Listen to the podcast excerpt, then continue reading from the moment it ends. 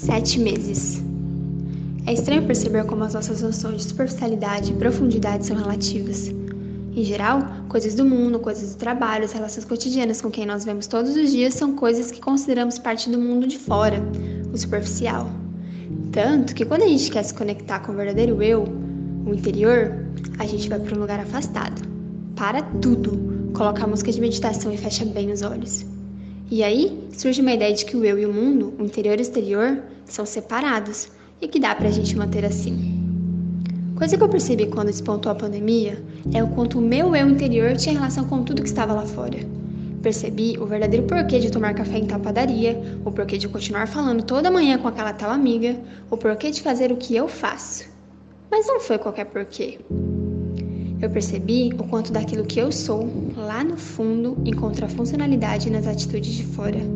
Ou encontra, pelo menos, um estado de que é possível só deixar certas coisas para lá. O que a pandemia trouxe foi o completo silêncio. Silêncio do luto, silêncio do medo, silêncio das nossas próprias casas.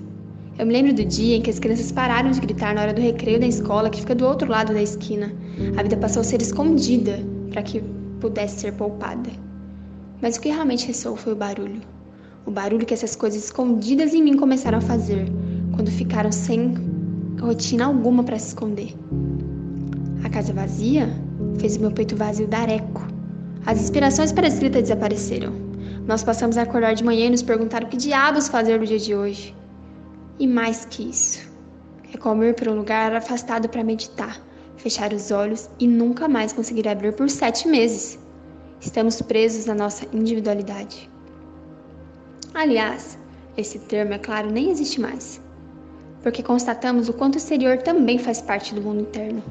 Cada conversa aleatória que escutamos nos ônibus faz parte do que nos constitui como pessoas. Mas o fato é que estamos presos no mundo angustiado e silencioso, que não mais possui ferramentas para entreter o que não gostamos em nós. Estamos presos dentro dos olhos fechados, em estado meditativo. Qual é o nome da sensação que isso te causa?